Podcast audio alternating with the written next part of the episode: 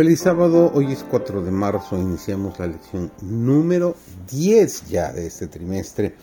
Estamos ya entrando muy de lleno en el tercer mes de este año 2023. Su servidor David González, eh, iniciamos de lleno nuestro estudio. David se sintió angustiado cuando vio que los que una vez parecían haber experimentado el temor de Dios, en la vejez aparentemente estaban abandonados de Dios y expuestos al ridículo de los enemigos del Señor.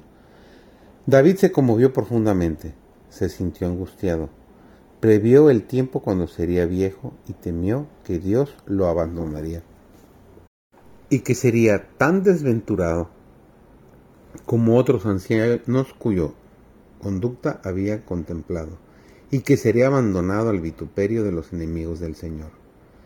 Abrumado por esa preocupación, oró fervorosamente. Eso lo encontramos referido en el Salmo 71, versículos 9, 17 y 19. David sintió la necesidad de ponerse en guardia contra los males propios de la vejez. Si tuvieran la actitud mental que Dios quiere que tengan, sus últimos días podrían ser los mejores y más felices de su vida. Los que tienen hijos cuya honradez y conducta merecen su confianza, deben permitir que éstos administren sus bienes y les den lo necesario para ser felices. A menos que hagan esto, Satanás se aprovechará de su falta de vigor mental y él será quien los administre. Debieran de poner ansiedad y preocupaciones y ocupar su tiempo en la forma más feliz que puedan, madurando bien para el cielo. Viven en nuestra tierra quienes han pasado de los 90 años de edad en su debilidad se ve el resultado natural de la vejez, pero creen en Dios y Dios los ama. El sello de Dios está sobre ellos y estarán en el número de quienes ha dicho el Señor, bienaventurados los muertos que mueren en el Señor. Con Pablo pueden decir, he peleado la buena batalla, he acabado la carrera, he guardado la fe. Por lo demás me está guardada la corona de justicia, la cual me dará el Señor, juez justo en aquel día, y no solo a mí, sino también a todos los que me aman y aman su venida.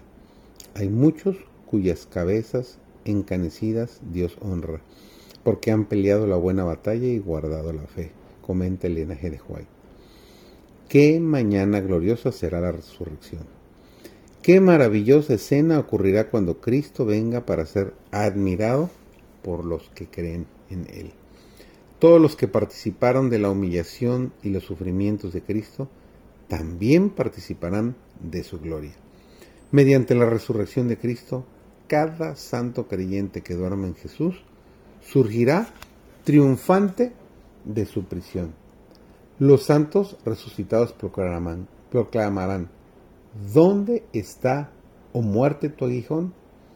¿Dónde, oh sepulcro, tu victoria? Registrado en 1 Corintios capítulo 15, versículo 55. Jesús ha triunfado sobre la muerte y ha destruido las cadenas de la tumba y todos los que duermen en el sepulcro compartirán su victoria. Saldrán de sus tumbas tal como salió el conquistador. Qué hermosa promesa. El saber que aunque la muerte nos alcance, el día que abramos nuestros ojos tendremos frente a nosotros a Jesús para llevarnos directamente a vivir con Él a las moradas celestiales. Hermosa promesa para iniciar esta semana. Que tengas una muy, pero muy feliz semana. Que el Señor sea contigo.